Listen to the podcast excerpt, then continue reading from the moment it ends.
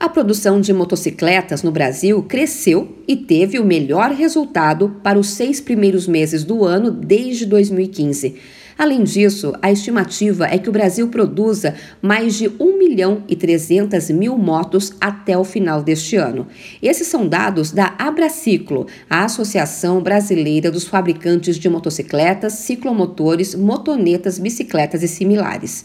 A entidade informou que entre janeiro e junho deste ano foram produzidas mais de 670 mil motos em todo o país, 18% a mais que no mesmo período do ano passado. Nesse intervalo, a exportação dos itens foi principalmente para a Colômbia, Argentina e Estados Unidos. Para o presidente da Abraciclo, Marcos Fermanian, os números representam uma recuperação diante da pandemia. E esse ano também a terceira onda se anunciou, né? Não, a gente já estava mais preparado para isso, conseguimos administrar melhor, mas perdemos produção.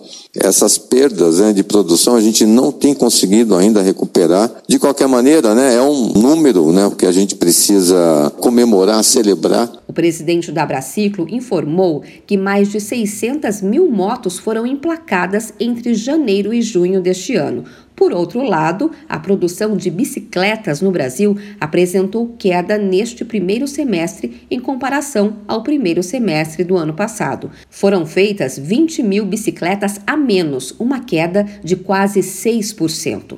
O vice-presidente para o segmento de bicicletas da Abraciclo, Ciro Gazola, explicou que a inflação impactou no poder de compra de alguns brasileiros. Nós saímos o ano passado da, do atendimento a uma demanda nas alturas. O que vemos dessa produção no início é meio que ajustes que nós estamos fazendo já uma retomada, finalmente, de um estoque de segurança de produtos acabados. A gente começa agora a ter esse estoque de segurança e poder trabalhar no momento que a gente entra no segundo semestre, que para a nossa indústria tem uma sazonalidade importante ligado ao Dia das Crianças, Black Friday, Natal posteriormente atendimento do verão. A projeção da Abraciclo é que 2022 encerre com a produção total de 750 mil bicicletas, mantendo assim a média do ano passado. De São Paulo, Luciana Yuri.